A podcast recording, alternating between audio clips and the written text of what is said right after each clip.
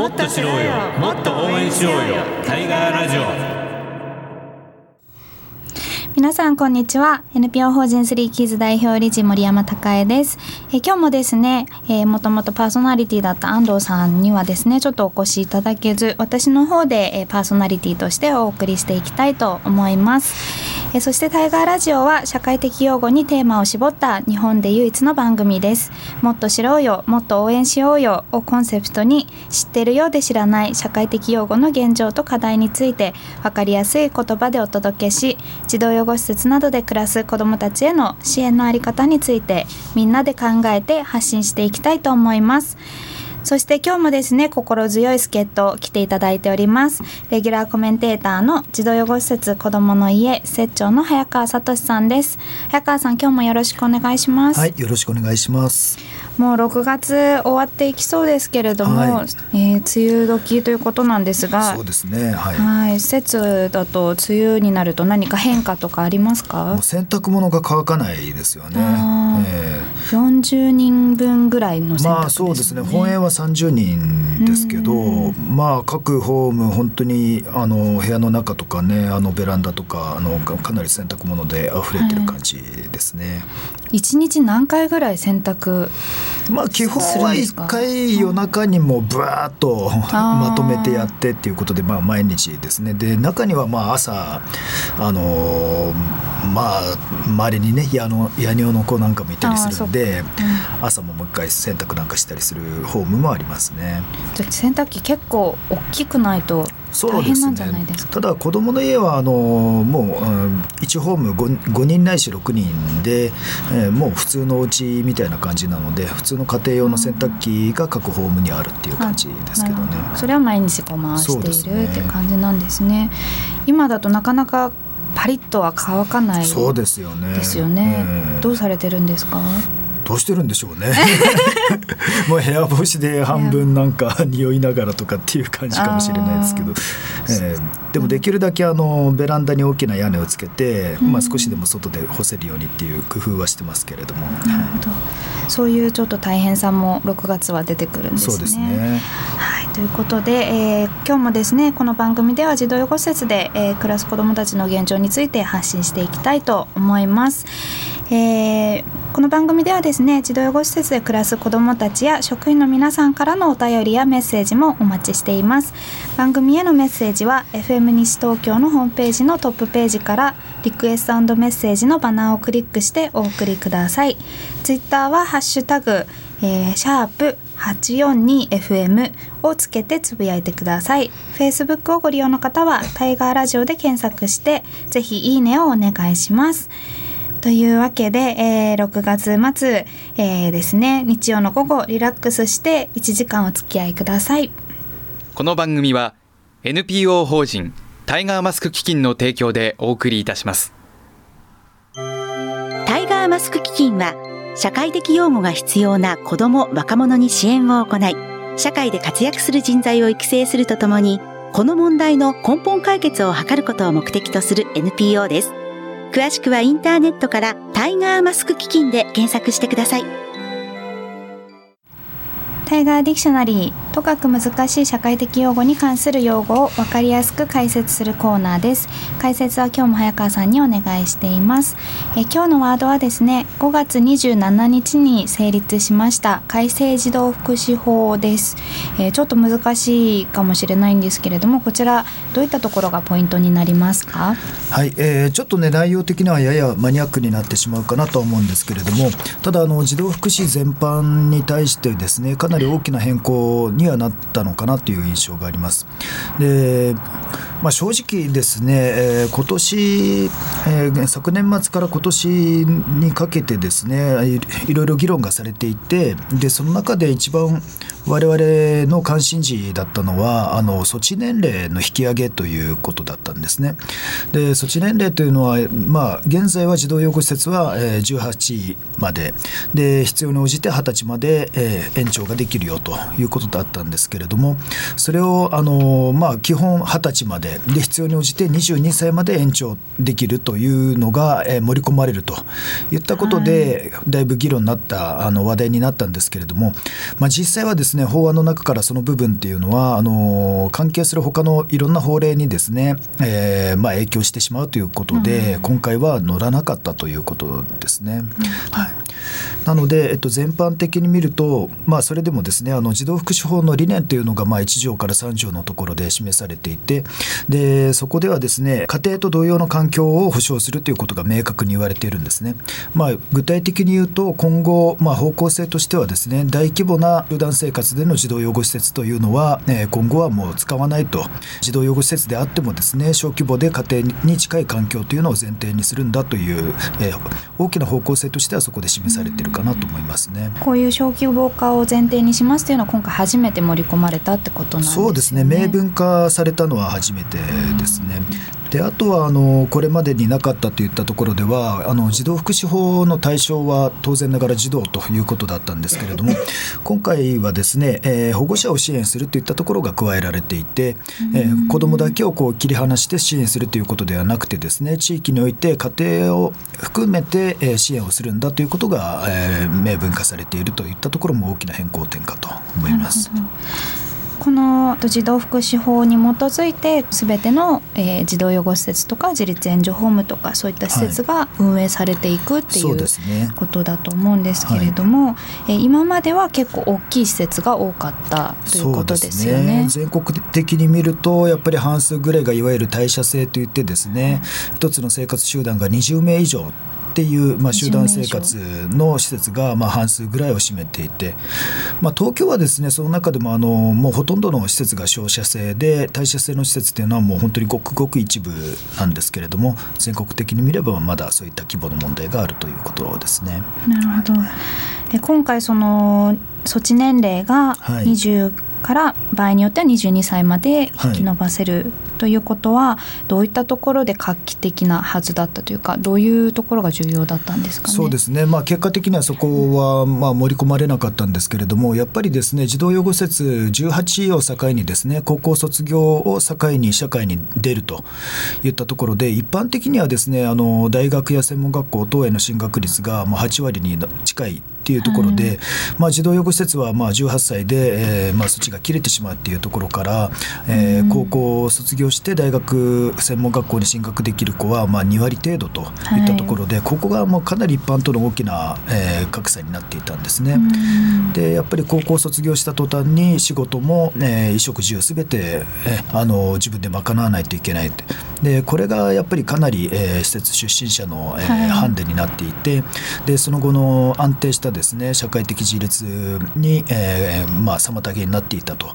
でこれがまあ20歳から22までっていうことになると施設にいながらにして、えー専門学校の進学とか、うんえー場合によっては大学進学も支援できるとはいいったところで、非常に、まあ、わ私も含めてですね関係者、うん。あの期待したところではありましたが。なるほど、はい。中退率とかも今高いのでそういったところの改善にもつながった可能性があったっていうことですよね。そうですね。せっかく大学等に頑張って進学しても、まあ、あの一人での生活で、えー学業とねえーアルバイトの両立がなかなか難しくて中退してしまうというような子どももいたので、まあ、その辺の、ね、改善も期待できるかなと思ったところでした。はい。これは今後こう盛り込まれていく余地はまだ残っていはい、るんですか、ね？あの議論としてはあると思いますね。ただ一方であの逆風になってしまったのが結果的にはですね民法の方でまああのまたですねもう今月から18歳の選挙権といういうのがねもう始まりますけれども一方で民法で成人年齢が引き下げられるのになぜ児童養護施設の子だけそういうね長く支援しないといけないんだというような他の分野の専門の方からの、えー疑問疑念なんていうのもあってでそこは逆風になったわけなんですけれどもただやっぱりあの成人年齢が変わるっていうことと支援を受ける年齢がそこは必ずしもセットではないんですね。例えばあの欧米でも18歳で成人年齢に達しているという国はいくらでもあるわけですけれどもただイギリスとかでもあの支援っていうのはまあ22歳あるいは24歳とかまで、えー続けるということになっていますので、まあ、そういったところではあの今後ですね日本においても、えーそこの議論は継続してやっていくべきだろうと思っています。なるほど。そんな中であの自立援助ホームに関しては、はい。あの22歳まではい。引き上げられることが決まったというわけですけれどもはもともとは何歳ぐらいまであの、はい。入所できたものなんですか？もともとこれ自立援助ホームはあの法制度に位置づけられる前からですね、えー一部のあのもう本当に、えー熱意のある方がで実践をされてきていてで、まあ、当初はですね義務教育終了してそれで、えーまあ、働いて自立を目指す若者をですね支援をしてきたんですけれどもでこれがあの第二種社会福祉事業に位置づけられてからはあの15歳から20歳までといったことで、20歳まはいではい今まではなっていました。これ自立援助ホームだと、その就職している方が多いそうですとね。思うんですけれども、その22歳まで引き上げられることのこうメリットといいますか、はい。どういうところがポイントになってくるんですか？はい、えー今日あのゲストのね、えーはい。説明も今日この後あると思うんですけれどもあの今回の法改正で児童養護施設に関しては措置年齢変わらなかったんですけれども、はい。自立援助ホームに関しては、えー22歳の年度末、まあ、大学等に進学している場合に対象を追加ということになってるんですけれども。はいただその場合にですねあのもう大学行ってなければじゃあまあ相変わらず二十歳なのかと、まあ、基本的にはそういう方向だとは思うんですけれども、そこの兼ね合いですとか、えーあの細かいところはこれからあの最速が作られるところだと思うんですね。でまあ正直まだまだそこは議論しないといけないところであの自立援助ホーム今までは就労自立を目指す人が、まあ、メインだったんですけれどもそこに児童養護施設等からですねえー大学に進学した人たちが自立援助ホームに入れるということ自体はあのまあこれはいいことかと思うんですけれどもただあの器がか変わらないパイが増えない中でその大学生がそこに増えて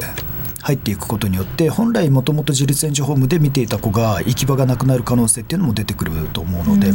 そのあたりはかなり、えー積極的なですね、えー自立援助ホームと児童養護施設あるいは児童相談所とかですね関係機関同士の、えーまあ、きちんと、えーした議論が必要かなというふうには思いますね。はい、今日ゲストでもあの自立援助ホームの法務長の方来ていただいてますので、よりあの詳しく聞いていきたいと思いますが、はい。この児童福祉法について何かこう民間としてそのリスナーとしてはい今後何かできることとか、はい。こうぜひこうしてほしいみたいなのって早川さんの中で何かありますか、はい、えー今回成立した法律に関しては、まあ、一部が今年の10月大半のところは、えー来年の4月1日に、えーまあ、施行ということになるんですね。でまずはですねこれ、まあ、なかなか細かい条文は難しいかもしれませんがダイジェスト等もあの厚労省のホームページから見れますので、そういったところで何が変わったのかというのを関心を、えー傾けていただければと思いますがただ今回最も大きいなっていうふうに私が感じているのは、えー今までは児童福祉法は先ほど申し上げたように子どもを助けるという考え方だったと思うんですけれども、今回のえー改正の中でですね保護者を含めて地域で支援をしていくといったえー考え方がより鮮明になったかなと思ってるんですね。なのであの貧困状態にある子ども日本の場合はですね300万人を超えるというふうに言われていて、まあ、児童養護施設等に入っている子どもは、えーその、えー100分の1の3万人程度なんですね。えーですので施設に入っている子だけではなくてですねあの貧困状態にある子、えー地域で孤立しがちな子そういった、えー子どもたちをですねあるいはその親たちを、えー地域の中で誰一人孤立させることなく支えていくといったそういう足がかり、えー第一歩になればいいかなというふうに考えています。はいということで、えー5月27日に成立された改正児童福祉法について今日は、えー解説させていただきました、えー早川さんありがとうございまはい、した、ありがとうございました。はい、タイガーディクショナリーのコーナー来月はどんなワードでしょうか。どうぞお楽しみに。タイガーラジオ FM 西東京からお届けしていますここからはタイガーマスクの友のコーナー社会的用語について様々な思いを持って活動されている方々をゲストにお迎えするコーナーです。今日のゲストは自立援助ホーム松ぼっくり法務長の久野徹様にお越しいただいています、えー久野さんよろしくお願いしますあよろしくお願いします。この松ぼっくりさんはあのこの西東京にあるということですけれども多分自立援助ホームという言葉も知らない方多いかと思いますので最初に自立援助ホームがどういう場所なのかちょっと教えていただけますか？はい、えー、と自立援助ホームというものはですねあの、まあ、児童養護施設をご存知の方多いと思うんですが、まあ、そのですね高齢児版と考えていただければいいと思ってまして義務教育終了後何らかの理由で家庭にいられなくなりまあ、働かざるを得なくなった子どもたちですね。で原則として15歳から20歳までの青少年が暮らす場所となっております。で、えっと、児童養護のグループホームと一緒でしてあの大抵の場所がですね一軒家であの運営しております。うん。えーと、人数としては何人ぐらいが一緒に暮らす感じですか、えーと、基本的にはですね6名のホームが多いですね。ただ中にはですね10名とか15名という場所も全国にはありますね。なるほど。こう一軒家に15歳から20歳の男女が暮らしていて、はい、そこには職員の方も当然いらっしゃるわけですよね。そうですね。あの、えーと、職員がですね、まあ、交代勤務という形が多いんですがでま、1人泊まってという形とですねあともともとの成り立ちですと、里親型というふうに言われているものがありまして、えーとまあ、そこのですね法務長と言われる、まあ、代表の方とですね、えーと、その奥様が一緒に住んででやっていくっていうのが成り立ちだったんですが、まあえーと、児童養護もですねかつてあの住み込み制だったりした場合あったんですが、うん、ちょっと時代の変化の中でですね、えーと、今はあの、えーと、交代勤務でやる形が増えてきております。うん、なるほどそうするとこうイメージとしてはなんだろうな下宿というかシェアハウスにこう大人が交代で管理に来るっていうイメージでいいんですかね？そうですね。まあ管理っていうのはあれかもしれないですけど、はい、はい、そうですよね。よりこうケアというか。そうですね。一緒に過ごしていって、うん、まあ子どもたちも当然話をしたくない時はそれでいいんですけど、うん、まあ夜とかどうしても話したいことあったりとかですね。やっぱりあの18歳で社会に出たりするとまあ大変なこともいっぱいあるので、まあ、そういう仕事の話をしてきたりですね、で、まあ、何もなければ一緒にテレビを見てとかですねあと,、えーと、お金のこととかもやはりあのその年齢で難しいので一緒にじゃあどうやって、えー、このお金を使っていこうとかですねそういう自立に向けた話っていうのもよくしていますね。うん本当に外から見るともう一軒ただの一軒家っていう感じなんですよね。ねはい、なるほどこういう場所にはどういった経緯でこうお子さん15歳から20歳ぐらいのお子さんたちは来ることになるんですか、えーと、大きく分けると2つありまして1つがですね児童養護施設にですね、まあ、少しいられなくなってしまったとかですね、うん、あとはあの18歳を超えて、えーと、ちょっと自立するにはまだ力が足りない子というのがたまにいますので、うん、そういう子にですね対してあの、まあ、必要な時に入る形になってます。うん、でもう一つが一般家庭から来る子がいましてえーとまあ、福祉士さんとかとですね話をしてますと一番最優先で保護されるのって死ぬ可能性がある子どもだったりするんですね。はい、なのでその死ぬ可能性がある子どもから見ていくので、えーとそうじゃない子どもたちというのはですねどうしてもその児童福祉士が少ないということもありまして、えーと見ていきたいと考えている方はいっぱいいるんですけどあのその中でもですねやはり見れないということで15歳とかですね18歳までまあそうですね、まあ、放置されてしまう。はいなので、まあ、傷かなり傷ついた状態で入ってくるっていうことが、はい、で現現在ですねその家庭昔は児童養護から来る子が多かったんですけど家庭から来る子っていうのがかなり増えてきてるというデータも出ていますね。なるほど。15歳でから20歳ぐらいだと一人暮らしも大変なので経済的にもこう優遇といいますか何か楽になる形になるんですかね、はい、この自立援助ホームに暮らすと。あ経済的にですか、はい、あのえー、っとですね子どもたちもお金をですね寮費として納める形になってるんですが、まあ、大体平均で月3万円ぐらいを支払う形で。はい、でそれでですね、まああのえーと、それ以上払うものがなくてですね。でこれもホームによって多少違うんですが基本的には朝晩あのご飯は僕らが作ってですねあのやっております。なるほど。そうすると一人暮らしに比べてうんと負担は安くなる、ね、ということなんですね。はい、早川さんあの自立援助ホームとのこう、はい、同じ法人に自立援助ホームもあると思うんですけれども、はい、児童養護施設と自立援助ホームのこう一番の違いとかって何か感じられますか、まあ、法的に言うとあのさっきディクショナリーのところで第二種社会福祉事業とかって固いこと言いましたけど まあそんなこと言う、まあ、なかなかあの一般には通じにくいかと思うんですけれどもあの大きく言うと児童養護施設っていうのは措置施設って言ってですねあの、はい、行政処分なんですねこれも言葉が硬いんですけれども 要はあの決定をするのは行政だということでで、まあ、虐待を受けている場合とかであの親や子ども本人がですねあの、えー、入所に同意しなくても時には、えー、その子の安全を守るために、えーまあ、行政の介入によって子どもを保護するっていうのが児童養護施設ですね。これに、えーまあ、比べてですね一方の自立援助ホームはあの契約だということなんですね。で15歳を過ぎて義務教育を終えた子どもが、まあ、一応自分の意思で契約をしてそれで就労自立を目指すんだということですね。ただこれ法令上はこういう大きな違いがあるんですけど、まあ、そもそもそこの違いに無理があるというかですね1 5 6歳で行き場所がなくなった子がですねあの自分の意思で契約をしなさいって、ね、なんかいや他に行く場があったら来ないよっていう状況なんだけど、あのもうね本当私はあの18歳未満のすべての子どもは私はあの自立援助ホームではなくて児童養護施設で見るべきだというふうには言ってるんですがっていうのは児童養護施設に来ればあの先ほどね寮費3万円とお話もありましたけれども一方児童養護施設は寮費かからないし、あのまあ、一般にねお子さんで親にね寮費を納めてる子どもってあんまりいないと思うんですけれども、あの児童養護施設で言えば寮費はないしあの学校にも行かせてもらえる。そして、えー、まあ、必要な、まあ、最低限のお小遣いだったりあと被服費だったりそういったものも出るんですけれども、自立援助ホームはそういった手当っていうのはなくて、えー、学校に行くお金も基本的には出ないし自分で働いて自立を目指さないといけない。だからやっぱり同じ18歳未満の児童と呼ばれる、えー対象に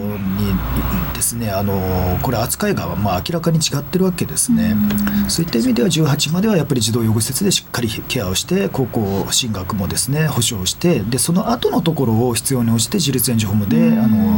えー、支えてもらうっていうのが私はあの適切かなというふうに思ってます、はい、確かにその18歳以下に対してはかなり厳しいようにも感じたんですけれど、うん、このこの辺りいかがですか？そうですね。やっぱりあの18歳までしっかりあの児童養護施設で見ていただいた、まあ、子どもというのはですねあの大人とのつながりもできますしあとあのその前まで何もない子どもとかですねあと児童養護施設で、まあ、うまくいかなかった子どもというのはやはりあのまず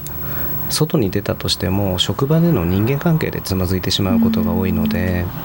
なのであのやはりその18歳までできれば見ていただいて、うん、でよくですね、まあ、これも今その施設の数ということにもなってくると思うんですが、えーと、児童福祉士さんからですね連絡が来て、まあ、16歳の男の子ですと、はいうん、じゃあだったらその子は児童養護に行った方がいいんじゃないですか、ということを言うんですが、えーと、話を聞くとですね全て断られましたと。それは定員が。そうですね定員もあったりとか、あとはあの施設によると思うんですがあの早川さんとこはその辺りやっていただいてるんですが、まあ、やはり関係性が作りづらいということで16歳というか高校に入った子どもっていうのはあまり取りたがらない傾向があるんじゃないかなというのも感じてはいますね。でも関係性作りの難しさは別に児童養護施設も自立援助ホームも同じですよね。関係ないですね。はい。この辺もねちょっとね怪しいんですけどね、はい、まあ、怒られちゃうかもしれない。西東京に児童相談所ないんでいいかもしれないですけど、そうです、ね、いや施設当たったんですかって言って断られましたとかってね、はい、言いますけどね当たってないことの方が多いと思うんですよ、ね、それもありますね、はい、だから私のところアスナロ層にあの高校生の子がですね、はいはい、えー、入所を出しに来てた時に、うんうん、で私たまたまそこにいたんでね。で施設当たったんですかって私やっぱり聞いたんですよ、はい、そしたらでも施設はどこ当たっても断られるんですって言っててじゃあ当たったんですか？って言ったらよくよく聞いたら当たってないですよね。確かにそれもありますね。で結果的に子供の家で受けますからって言って、はい、子供の家でその子受けましたけどね、はい。うん、やっぱり自走の方でやっぱり器が足りないっていう問題もあって、はい、働いてあの自立援助ホームとかでねあのからあの就労自立ができるっていう子はもう自立してもらおうっていうのが行政都合としてもある。やっぱりあの小さい子も含めて児童養護施設の枠っていうのはもう限られてしまっていて今特に東京では足りていないので、まあ、小さい子を、ね、自立援助ホームでお願いしますってわけいかないので、はい、自立援助ホームにお願いできる子はもう自立援助ホームに行っていただいて。で児童養護施設は小さい子を中心に、あのまあ、それこそ、ね、今、あの命をっていうような、ね、話もありましたがあの、まあ、本当に身の危険にさらされているような小さい子を中心に児童養護施設の方で見るというようなね、あのところが働いてるのかなっていう感はありますね。いろんなこう根が深い問題が潜んでるわけですね。根が深いというか、はい大雑把に言うとですね、あの器が足りてないってことですね。子供を受け入れる、えーあのねその受け皿が足りていないということですね。今虐待のその対応件数毎年1万件ペースで増えていると思うんですけれども自立援助ホームの数自体はこうそれに伴って増えているんですか？そうですね。一応あのえっ、とですねまあうちのホーム今年で10年目ぐらいになるんですが、その当時は50箇所程度だったんですね。全国ではい。50箇所はい、だったものがですね、えー、と現在今125箇所ぐらいになってましてで厚生労働省の方も190箇所まで増やしたいとは言っているんですがあのまあ、実はですね第二種社会福祉事業って何なのかという話になってくるんですが、あのまあ、補助金と言われるものですね。それがあまり入ってこないものなのでうん。実はですねあの2件出来上がると1件潰れるみたいなことを繰り返しているのが現状ですね。はい。あまり補助が受けられずはい。子どものその寮費で運営したりする必要が出てくる。私もあの学習支援で自立援助ホーム、はい。あの行かせていただくこと多いんですけれどもその3万円が意外と厳しいという話をそよくね。聞きまして、はい。そのアルバイトとかなかなか続かないとか、はいその面接ですら落ちてしまうっていう話聞くんですけれども、はい。そのあたりその3万円の料費のところってどうですか？3万円の料費に関しては、まああのそれぞれあると思うんですが、あの今児童養護の世界でも社会的養護でも言われていることですが、発達障害とかですね精神障害の子が、まあ、うちもやはり増えてきてましてでなのでですねあの最近はですね面接受からない子は一緒にハローワークに行きましてでこの西東京の近くにあの三鷹市というところがあるんですがそこにあの若年ジョブサポーターといってですね、はいはい。そういうあの年齢の低い子たちをですね、あのサポートしてくれる方がいましてでその方と一緒にですねあのレディネステストっていううん。あの仕事の適性みたいなのが出るものがありましてでそこでやっていくとですね割と適性に合ったものができるので続きやすいなっていうのを今感じているところですね。はいそうするとこう3万円きっちり絶対入ってくるとは限らないことそうですね。もありますよね。はい、あの本当にその子のですね育ちって、まあ様々だと思いますので、あの入ってきて半年ぐらい働けない子もいますし、うん。あとは何かまあ職場でトラブルがあってでまあね、普通に辞めてくればいいだけなんですけどもう仕事を辞めたら松ぼっくりにいられないって思っちゃう子もいますしうん。うんそうするとちょっと経営の話になりますけど、はい。そのね補助が少ないっていうのはかなり運営上は支障をきたそうですねしてしまう支障をきたしちゃいますね。はい。そういうこともあってなかなか続きづらいってことなあんですかあとですねあの暫定定員という言葉がありまして。はい、なかなかこれ一般の方には難しい言葉なんですけど、えっとまあ、6人定員だとすると4名まであの 4, 4名以上ですねの子供がですね年平均に入っていなくてはいけないという制度がありまして。で東京都ですとその先ほど早川さん言われた通りですねあの子供の数の方がむしろ多い形なので、まあ、運営上はなんとかなってるんですがあの他の県に行きますとその4名が埋まらないという形があるみたいでして、まあ、かといってじゃあその3名に必要ないのかといったらそうではないのでただそこだけ見られてですねあの、えー、とお金を減らされてしまうというのがありまして、なるほど。はい、それで結構潰れてしまうとこ多いと思いますね。あーなるほど早川さんこの辺りのなかなか深刻だなと思ったんですけどこの辺りいかがですか？そうですね。だからあのさっきね あの第2種って言ってましたけどね。1種と2種の基本的な違いっていうのはあの生活施設は基本1種なんですね。で保育所とかねそういう通所型の施設だったり相談事業っていうのが第2種なので、自立援助ホームは事業の中身から言ったら第1種で,、なはずなんですね。でそうするとやっぱり来る補助金も違ってくるわけですね。1種と2種でね。ただその自立援助ホームに関してはこれ制度化された時にやっぱりあの第1種の社会福祉事業ということで受けていろいろな規制がかかるとですね本当に支援を必要としている子どもがあの支援できないんじゃないかというようなこともあってで第2種の方を選んだというような話も聞いてるんですですがまあちょっとねあの結果的には、えー、うがった見方をすれば安上がり福祉みたいなね、あのややもするとねなんか自立援助ホームはなんだ子供からそんな料費取って、ね、なんかもう厳しいことするなっていうふうに見られるかもしれませんけどこれは自立援助ホームがどうとかっていうことじゃなくてやっぱり制度的な課題なんですね。国がしっかりとですねやっぱり18歳以下の子どもすべての子どもはやっぱり国がその責任をね、えー、負わないといけないわけですね。家庭を奪われた子どもの大体的養護というのは、まあ、それをですね自立援助ホームで安い補助金でで子どもに働かせて寮費を取らせてっていうのがまあちょっとこれ私は制度としてはあの問題あるなというふうに言わざるを得ないですね。ちょっと白熱してきたところですが 一旦あの音楽を挟んでまた後半に行きたいと思います、えー、今回ですねゲストの久野さんに、えー、リクエストいただきました手島葵さんの「明日への手紙」という曲をお届けしたいと思います。タイガーマスクの友それでは引き続きお話を伺っていきたいと思いますが、えー、この手島葵さんの「明日への手紙」どういった、はい、あの思い出があって選ばれたんですか？そうですね。自立援助ホームの仲間であの一緒にですね話をしてた時に、まあ、このですねあの曲のあドドラマですね、ドラマのことをですね非常に熱く語る方がいまして じゃあ見てみようかなと思って見たらですね、はい、あのいい歌が流れてるなと思いましてで曲のまあ歌詞がですね、えーと、と本当にまあ僕もいつも思ってることですけどあのまあ、それぞれ夢持っていこうみたいな歌詞になってるので、まあ、子どもたちにぜひ聴いてほしいなと思って、はい、若いあの子どもの世代にも結構人気ですかねこの曲は。この曲はおそらく結構有名かと思いますね。はい、はい。ということで、えー、手島葵さんの「明日への手紙」でした、えー、それでは引き続き自立援助ホームのことなどお伺いしていきたいんですけど、はい、そもそもこの自立援助ホームなかなかこうマニアックといいますか ね、あまり知られてないあの場所だと思うんですけれどもどういうきっかけでこう入ろうと思われたんですか？えーとですね、私あの福祉の短科大学に行ってましてでその時の実習でですね、えーと、おそらくこのラジオにも出たあのアスナロソウの常松さんのとこの、うん、でしかも常松さんが実習担当でですねあの、実習を受けまして。そうだったんですね、はい、でその時にですね、まあ、なかなか難しい子供が一人いてですね、まあ、その子が最終的にいろんな話をしてくれたんですがあのその時に私の頭の中ぐちゃぐちゃだというふうに言っていて、うん、まあ、その時僕はまあまあ正直あまり意味を分からなかったんですけどただとにかく大変なことがあるんだなというふうに思いまして何かこの子たちの力になれればなと思って自立援助法も始めたいと思いました。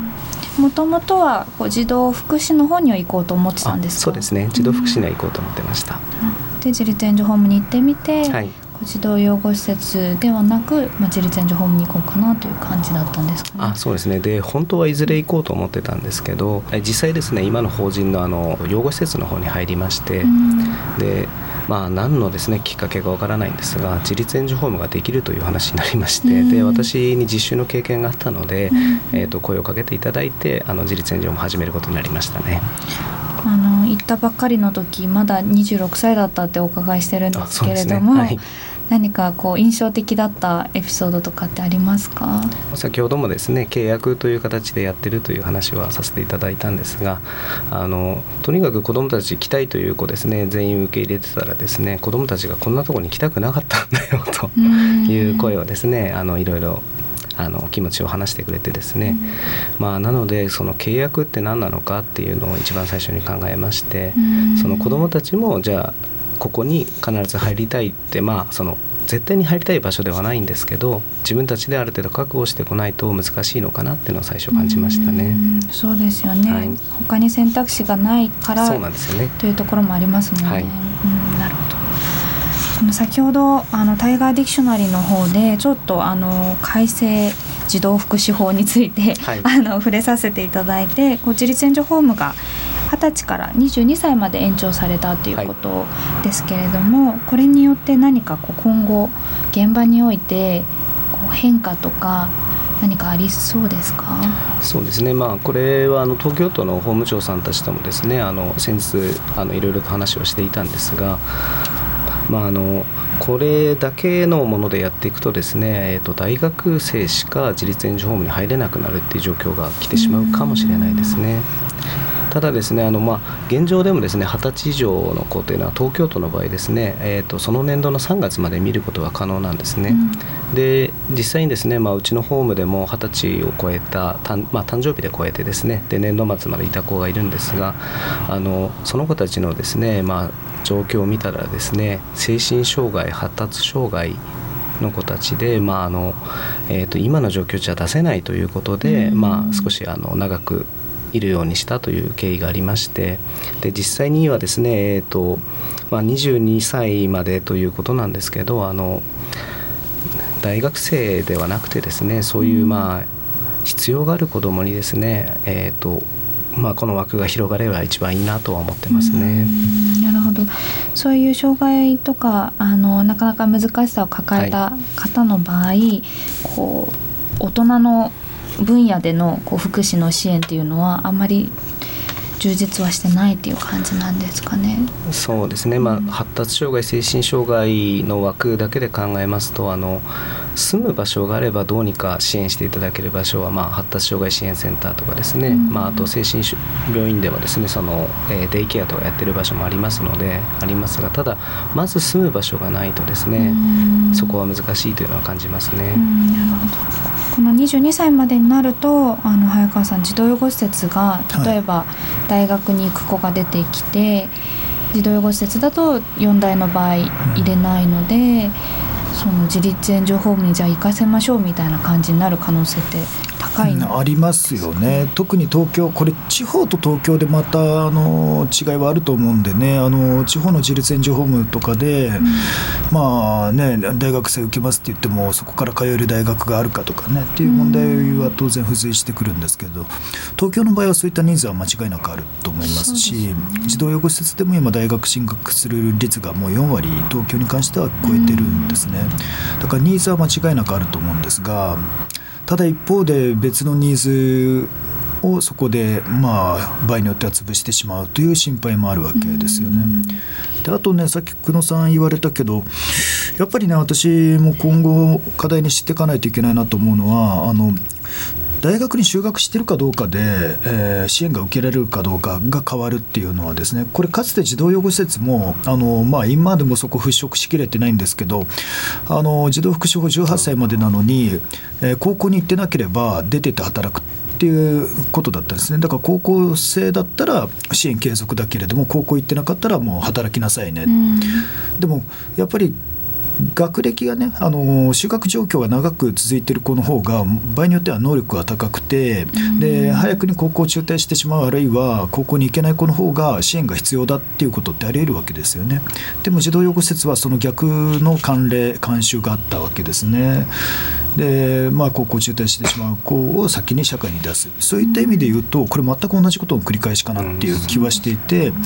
大学に行ける子はまだいいかもしれないけど大学に行けない子本当に行き場所のない子はでも大学行ってないんだから自立援助ホームには二十歳までしかいられないよって言うんだとね。だからここはやっぱり本当に議論していかないといけないところかなと思いますね。同じホームの中に、はい。あなたは勉強進学してるから22歳まで行っていいよっていうことあなたは進学できないから二十歳までねっていうことこれから久野さんが言わなきゃいけなくなるかもしれないってことですもんね。そうですね、うん、それって結構同じ場所に住んでる子どもたちに対して結構残酷かもしれないそうですねそういう状況ができてくる可能性ありますね。うん、で、まあ、現実でいうとあの松ぼっくりですとあのまあ、実は部屋がもう1個あるのでまあそこでですね必要な子は今見てるんですが、あのまあ、やはりその子が出てける状態になるまで力がつくまでっていうのはその二十歳とか21歳とか、まあ、本来は関係ないんだろうなとは感じてますね。うん、そうですよね、はい、成長のスピードは人それぞれですし、ね、はい、うん。なるほど。これもしそのやっぱりなんとかその自立援助ホームで見ていきたいと思った時は、はい国の補助金以外で何とかやりくりをしてだったらできるんですか？そうですね、うん、あの基本的にはその定員外ではないとお金が減らされてしまうという現実がありますので、うん、あのそれ以外の部屋というの,、まあ、その部屋に入れるという形で、うん、となりますと、まあ、補助金はなしですね。じゃ寄付とか、そうですね。あなるほどということであればやっぱり児童養護施設も頑張らないといけないわけですね。だからあのやっぱり私も児童養護施設関係者としてね、えー、自立援助ホーム大学生も見れるようになったから、じゃあお願いしましょうっていうねのんきなあの構えじゃいけないなと。じゃあ児童養護施設はじゃあ代わりに何をするのかとかね。あるいは自立援助ホームが今まで見ていた例えば少年院から帰ってきた行き場のない子どもとか、はい、そういった子もね18歳未満であれば当然にして児童養護施設で見るんだとかね、うん、えー、そういったあの児童養護は児童養護の側の対応が必要かなと思いますね。なかなか難しい問題ですけれども、はい、他にこの児童福祉法が改正されたことによって何か影響とかこうありますか？えーと、この22歳までということですか？そうですねはい。そうですね、うん、でもその、まあ、これも我々自立援助ホーム側の構え方だとは思うんですがあのまあ、先ほどから早川さんが言われている通りその楽な方向に流れるホームが出てきてもおかしくないというのは、まあ、やっぱり行政の方にも分かっていただきたいなと思いますね。はい。ありがとうございます。最後にですね久野さん自身の今後のこう目標とか もしあればお伺いしたいのとあとあのぜひですねリスナーの皆さんにこれだけは知ってほしいっていうのがもしあればお伺いできますか？はいえーとですねまあ、野望というのはよくわからないんですけど あの本当にですねそれぞれの形に合った自立の仕方があるっていうことをあの国の方にも分かっていただきたいですしあとですねあの、まあ、この西東京の市の皆さんということであれば、まあ、うちの子がですねあの働いてる場合もあると思いますのであのもしかしたらですねちょっとこいつ18歳なのに何なんだろうとかですね 19歳なのに何なんだろうって思われることがあると思うんですがあのこれってあの社会的養護の子どもだけでなくてですねあの一般家庭の子もそうだと思うんですがそれぞれの発達があってでそれぞれの時間で成長していくっていうのを我々大人がどう見守っていくかっていうのをですねあの考えていただければ嬉しいなと思っております。本当にそうですね、はい、何かこう聞いた方が例えばボランティアを募集してるとか寄付を募集してるとかって今あったりしますか、はい、えー、あそうですね。あの、えーと、うちのですね児童養護施設松葉園というのがあるんですがそこのあのホームページを見ていただければですねあのうちのメールアドレスの方書いてありますのでもし何かあればそちらを見ていただければと思います、うん、ボランティアも寄付も基本的には積極的に、はい、今ボランティアさんも何名かいらっしゃいますので、はいぜひ、えーと、児童養護施設松葉園さんのホームページから自立援助ホーム松ぼっくりさんに、えー、見ていただけたらと思います。ということで、えー、今回のゲスト、えー、自立援助ホーム松ぼっくり法務長の久野徹さんでした、えー、今日本当にありがとうございました。ありがとうございました。ボイスコーナータイガーマスク基金で支援した子どもたちの声を紹介します。では早川さんお願いします。はい、えー、読みます。進学サポーターの方へ。進学をご支援いただきありがとうございます。私は現在国際関係の勉強をしています、えー、大学では第一外国語が中国語第二外国語を英語で勉強しています。変わってますね。普通逆な気がしますがね、えー、中国語の授業は本当に楽しくて、えー、少し自己紹介レベルならできるようになりました、えー、TOEIC も受けようと思っているので英語もコツコツ頑張ります。本当に大学生活が楽しくて感謝しきれないです。今留学生がたくさん来ていて授業内で英語を話す機会がたくさんあって、えー、くじけそうな時が何回かありましたが英語を話すのってやっぱり楽しいです。というお手紙ですね。はい、はい、あのタイガーマスク基金でね支援をしている方々から、えー、こうしたね、えー、お手紙、えー、ただいただいておりますけれども本当にね、えー、このタイガーマスク基金の活動のね、えー、成果がこういった形で、えー、聞けるというのは非常にありがたいことだなと思っております。はい、えーえー、タイガーマスク基金ではですねこのようにあの児童養護施設などを出て4年生大学に進学した子どもたちを応援する進学サポーターシステムを作っています、えー、関心のある方はタイガーマスク基金のホームページでチェックできるということですのでぜひご覧になってください。タイガーマスク基金は社会的養護が必要な子ども若者に支援を行い社会で活躍する人材を育成するとともにこの問題の根本解決を図ることを目的とする NPO です。詳しくはインターネットからタイガーマスク基金で検索してください。タイガーラジオそろそろお別れのお時間となりました。えー、久野さん今日初めてのラジオだったんですよね。はいそうですね。いかがでしたか？いやあのお二人がペラペラ喋ってるのでちょっと私の拙い話し方で大丈夫かなっていうのは心配でしたがはい。初めてとは思えいない。やもう全然大丈夫な気がします、私たちもねまだ不慣れなので。いやでもあの、はい。よく知った二人がいたのですごい気持ちは楽でした、あーありがはいとうございました、ぜひ来てください。あありがとうございますで今日は早川さんの方でも、あの告知があるんですよね。はい、そうですね。あのレインボー祭りといってですね、子供の家の年に1回のまあ夏祭りみたいなもんですけれども、7月10日日曜日の朝10時くらいから始まるかなと思いますので、えーあのいろいろあの出し物等を用意してますので、出店もありますので、えーご近所の皆さんぜひえ遊びに来ていただければと思います。これ最寄り駅は清瀬駅ですね。清瀬駅ではい。歩いてあの10分ぐらいですよね、はい。そうですね、えー子どもの家のホームページから、えーまあ、アクセス確認していただければと思いますけれども、はい、はい、ぜひ、えーいらっしゃってください。はい。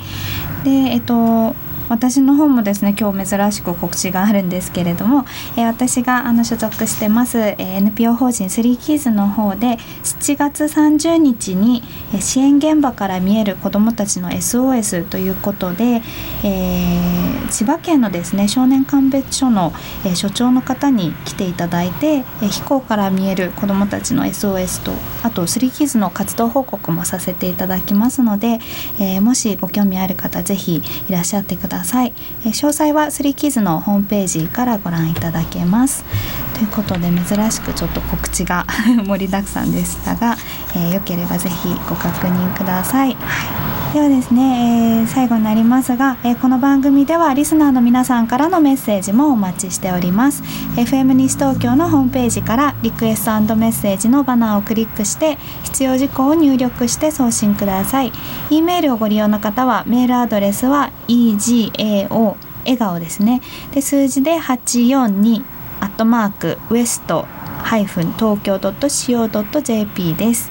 番組の Facebook ページもありますのでぜひいいねしてみてください、えーこれまでの放送は番組ホームページからポッドキャストでも聞くことができます、えーそれではタイガーラジオ、えーお相手は森山孝恵と早川聡でした。はい、えー次回の放送は7月24日日曜日の午後2時からです。それでは次回もどうぞお楽しみに。